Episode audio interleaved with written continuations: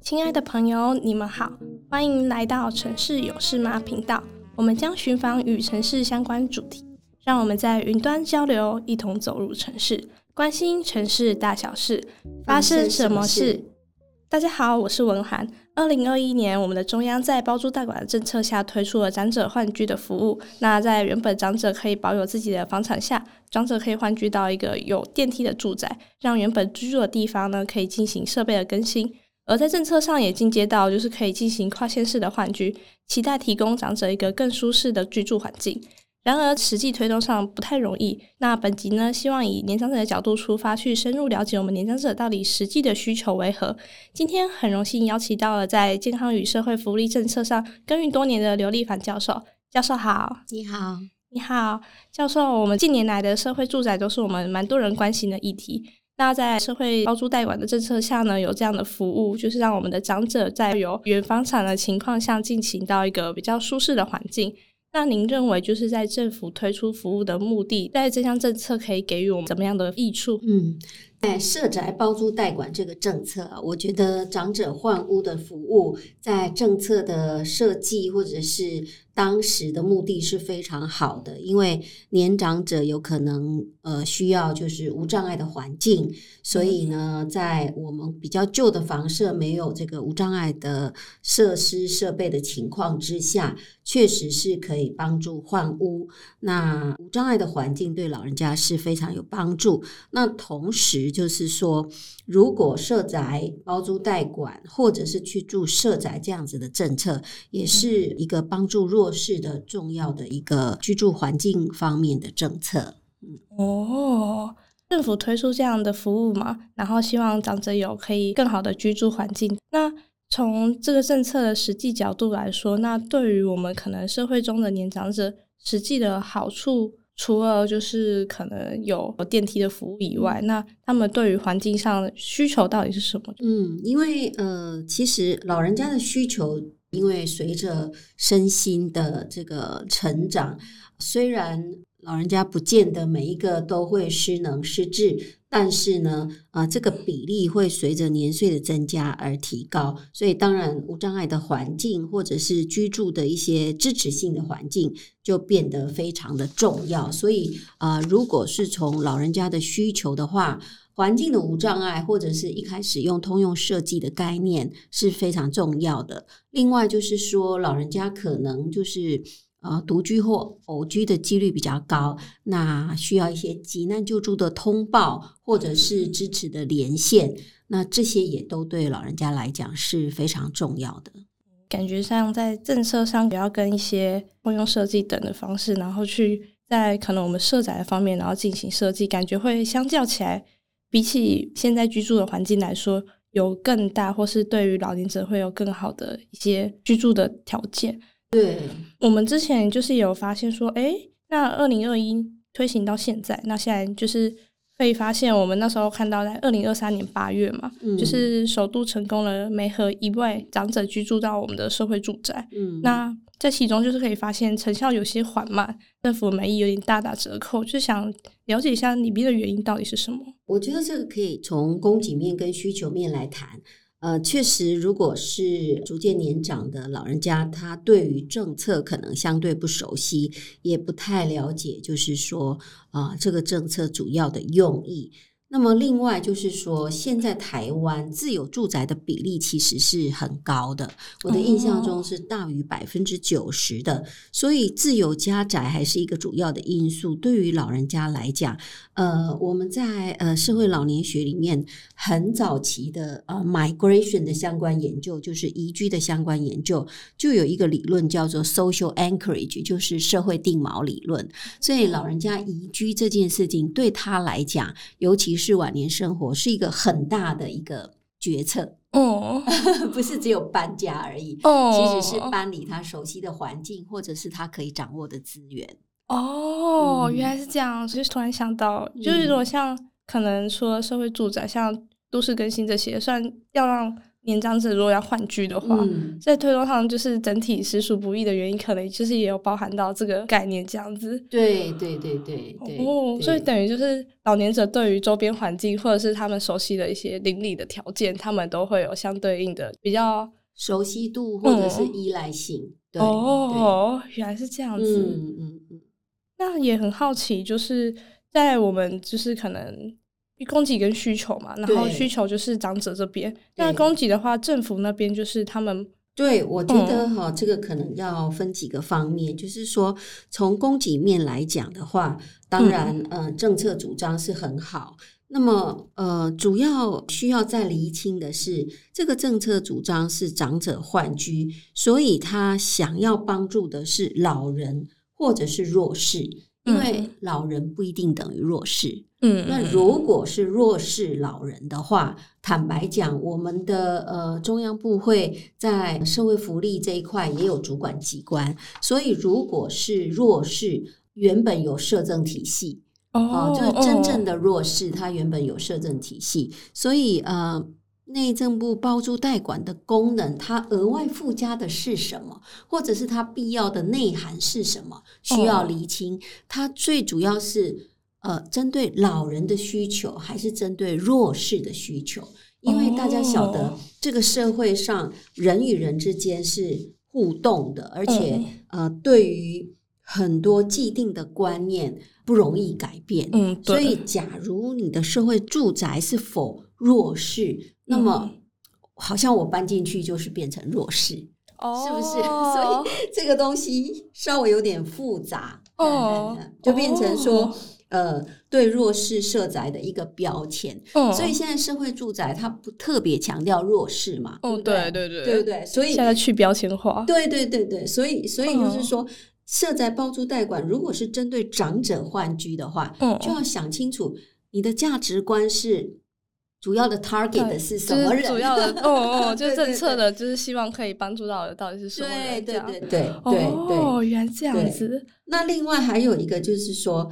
嗯，我觉得政策从供给面的角度，它不能持续居住，所以它主要是要换屋。嗯，好，换屋一阵子，最多好像可以住六年，然后你还还要再搬回来。问题是你在换屋的这个过程中，是不是真的可以透过县市政府帮助你去修缮，或者是改变你原本呃居住房屋变成无障碍？因为这个就牵涉到相对复杂性，必须也许同栋楼的其他人都愿意一起来改，因为电梯是牵涉到垂直的，对对，垂直的每一个楼层，所以在这种情况之下，嗯，如果我不能够 guarantee 说你搬走之后六年再回来的时候，你的原有住屋就变成无障碍，那老人家也会有这个疑虑，因为这个 impact 就很大，所以感觉上如果政策目前好像是。短租的意思，意思就是说我帮你解决你原有住宅问题，你就可以搬回来。可是实际上真的有办法吗？所以就形成了就是呃呃需求者的疑虑。嗯，那么供给方，嗯，除了政策之外，也还有一个问题，就是因为我们多了一个中间人，就是要委托一个业主。嗯，那为什么要委托这个这个业主？因为他的素质，他的角色。那么它的委托过程的成本架构，其实都会形成一个疑虑，因为这个其实也有很多人讨论过，就是说，如果你是现金补贴给诶这些弱势或者是长者，看主要的对象是谁，那么呃租金补贴也许优于包租代管，因为包租代管的成本比较高哦，甚至有人说是高。二点五倍这么多，所以哇，这么多的吗？对对对，所以所以如果说是、oh. 呃自由市场，假如说你是呃否自由市场，那这个成本效益就需要考量，对不对？嗯，对。那那如果是呃扶助弱势，这个政策主要是扶助弱势的话，那这个就是比较规范性市场。那如果规范性市场就要靠政策来想，说我该怎么样帮助。老人家，那我必须要真正帮助到老人家，老人他他 trust 的这个政策，他才会跟着政策的 migration 的活动这样子去移转嘛，对不对？嗯、没错，对对，所以所以我觉得这个是供需双方都都还需要就是。彼此信任、放心，然后呃，才有办法这么做。哦，原来这样诶，就等于是在供给者的部分，就是要给予一些除了政策上的一些，但其实最主要还是要给予一些，就是需求者的。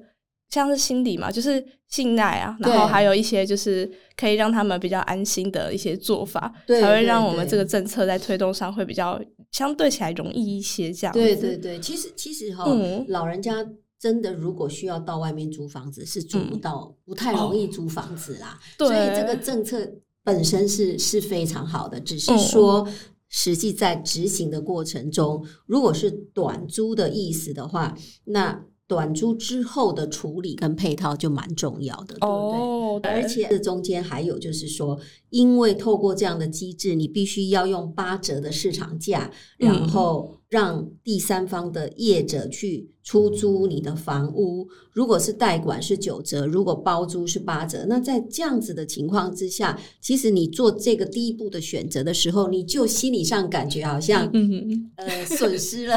对，听听起来就，我就听起来就觉得有损失。对对对对对，完全可以理解。嗯，对，而且而且业者就是说，他会不会真的是非常优良的业者？你也不太知道。就是说，多了一个业者，除非他是 NPO，或者是说呃有政府的补助，否则的话，他还是有收支平衡，甚至呃要获利的这个就是动机跟对这个。需求嘛，对对对对，对，对，所以租赁业者他自己的专业跟他的服务跟他的品质，这些是不是又产生另外一个，就是说政府能不能去把关？嗯、所以，所以呃，有时候有时候从消费者的角度会觉得说，呃。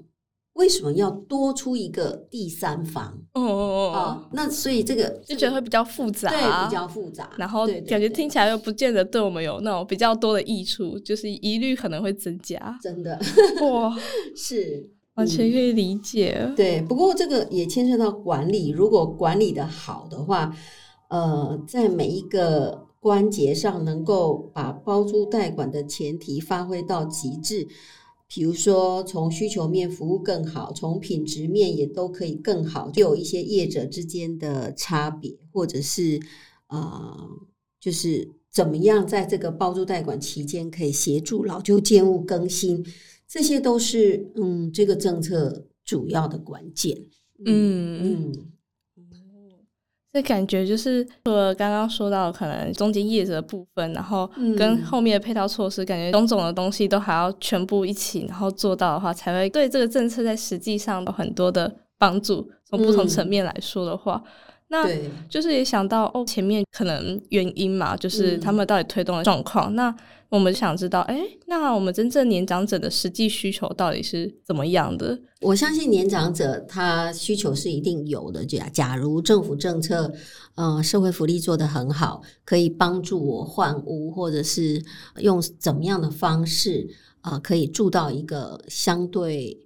比较安稳或者是呃无障碍的环境，因为从我们社会老年学的角度，开宗明义第一个 chapter 就告诉我们，人与环境的这个呃 fit model 就是 person pers 呃 person environment 的一个 perspective 非常的重要，所以我相信越是老，他越希望安居嘛。嗯，对。所以所以包租代管这件事情，如果针对老人安居的话，是不是可以比较是长久的？换屋的一个就是政、呃、就是政策这样子，所以我是觉得这个政策最好是能够把短期需求跟长期需求分开啦。哦，对对对，就是老人家可能他真的很怕一直搬家。哦，对，我们年轻人都已经嫌搬家麻烦了。对对对，所以所以假如说是呃长者换居是一个 for long term。我就觉得，嗯，或许这个政策可以思考说，嗯，如果是长久的话，该怎么样换居？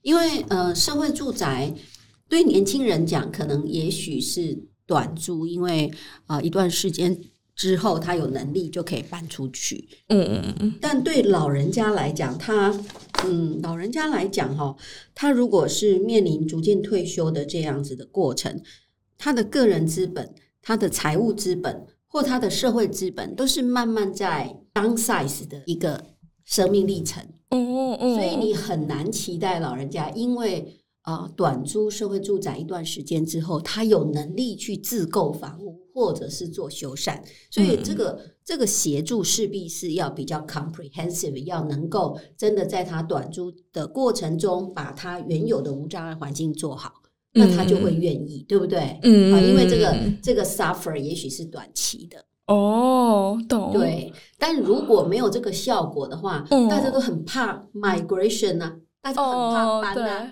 对不对？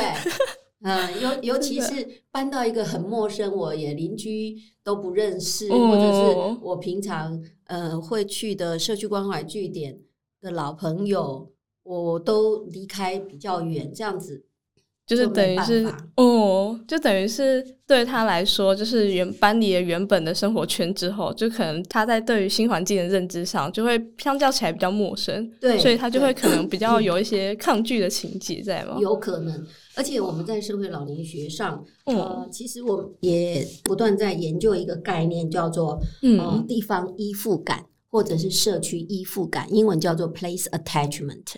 哦，所以 place attachment 它其实分为几个构面。哦，那这几个构面包括他对这个 place 这个地方的一个 identity 认同，还有它的 dependency 依赖，嗯嗯，还有这个它的 social bonding 就是一个社交的社交的一个就是圈圈的一个 network，对，这些都非常重要。还有当然他对于 space 的熟悉跟呃习惯都很重要。哦，嗯、就等于他对于整体可能环境上的那些条件来说的话，就是就除了我们建物本身呐、啊，嗯、就是建物本身外的一些虚空间跟环境面来说，嗯、对他来说其实也是相对起来很重要的部分。对，就感觉不是只有建物，然后嗯就。哦，有东西住可以，然后我就过去了，这样。对对对，于老年者好像并不是这样的概念，应该是相对会比较，嗯，要严肃一点去思考。嗯、对年轻人来讲，嗯，趴趴照没问题嘛。哦，对，年轻人就是适应力很强。对对对，啊。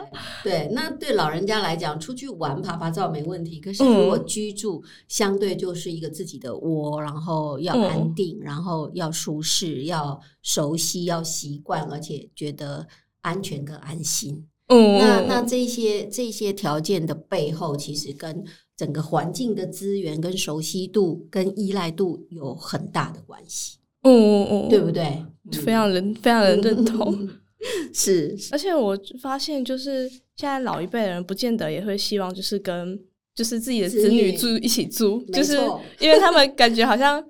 对于自己，搞不好他是反而会比较喜欢分开住。然后那时候就看到有那种可能三代同龄的概念，就是希望、嗯、哦这样的话可以增加就是居住者诶居住老年者的一些意愿，就是可以帮他设在一些意愿。对。然后就想说，会不会其实老年者对于可能环境原本的原生环境的依赖度更高？就是对，其实我们以前不是常说少小离家老大回吗？哦、嗯，所以所以。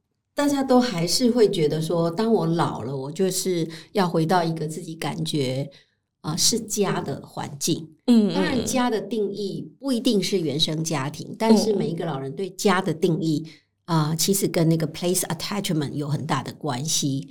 它是一个嗯呃，从个人当然是自己的房子，但是从社区跟环境面的话，其实是跟资源有关和环境本身的一些。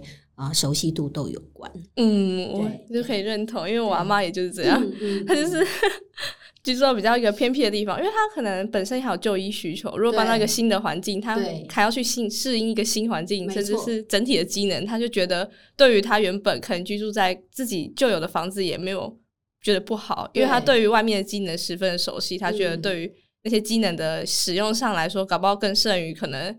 他去外面租一个新的住宅，然后有一个电梯，但是他重新适应可能整体社区环境来说，对。对，所以我们对于老人的居住环境的概念，其实是要从比较环境整体面去思考，包括物理环境跟社会环境。嗯、所以现在在国外有很多的啊、呃，就是老人养生村这一类的东西，哦哦，那它就是从头到尾都把它建构好，所以你所有的 facility。的需求，他就是老人的需求，他都在 facility 可以找得到，嗯、或者在他周边的环境配套设施都可以找得到。嗯，所以就是他他是可以整个呃全部建构一个类似养生村或者是啊、呃，就是就是我们怎么讲，就是集合式住居，像呃，嗯、在国外大概听到之前叫做西西雅西这样子的概念，哦、对不对？哦，完全可以懂，就是。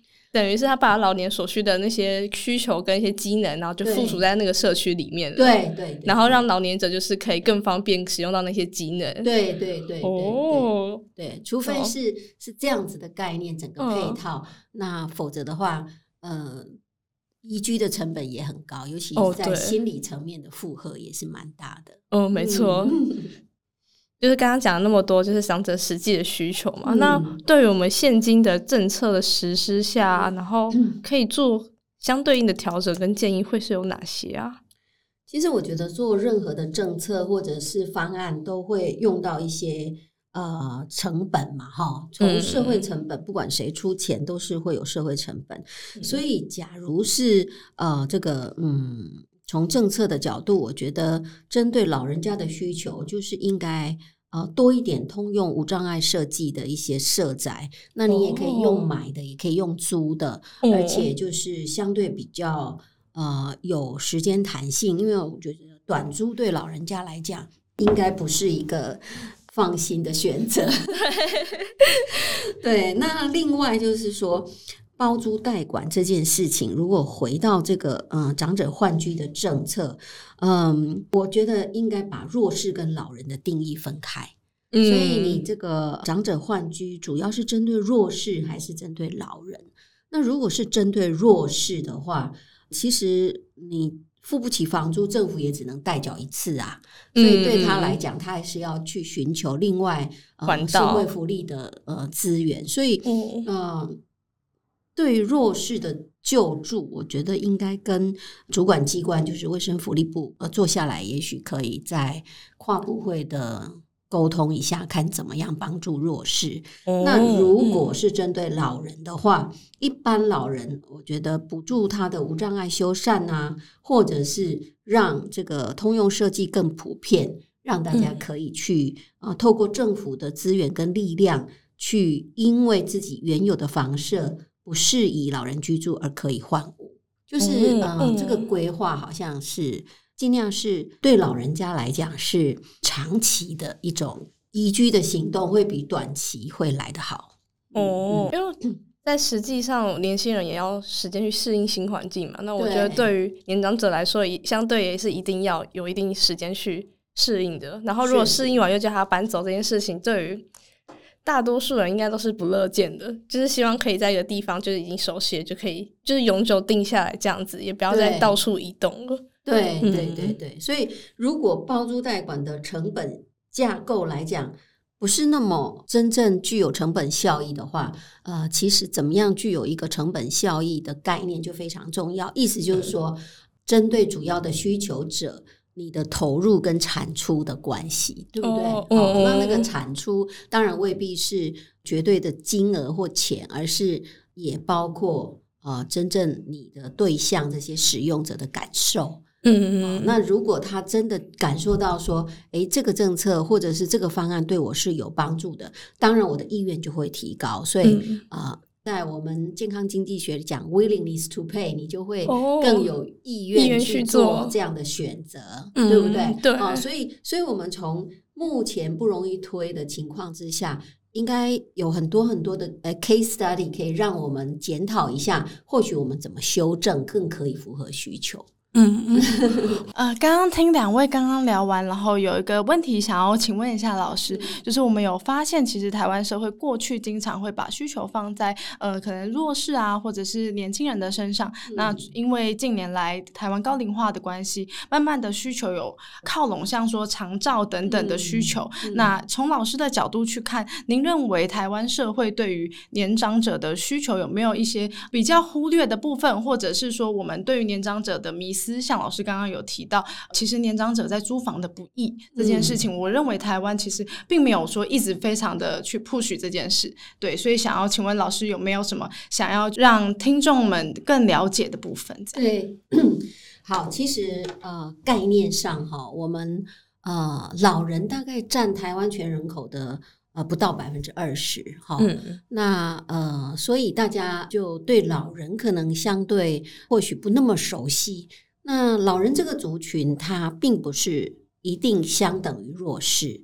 所以有很多的老人是健康的，是活跃的，因为现在平均余命延长，所以老年人的需求不见得等于弱势的需求。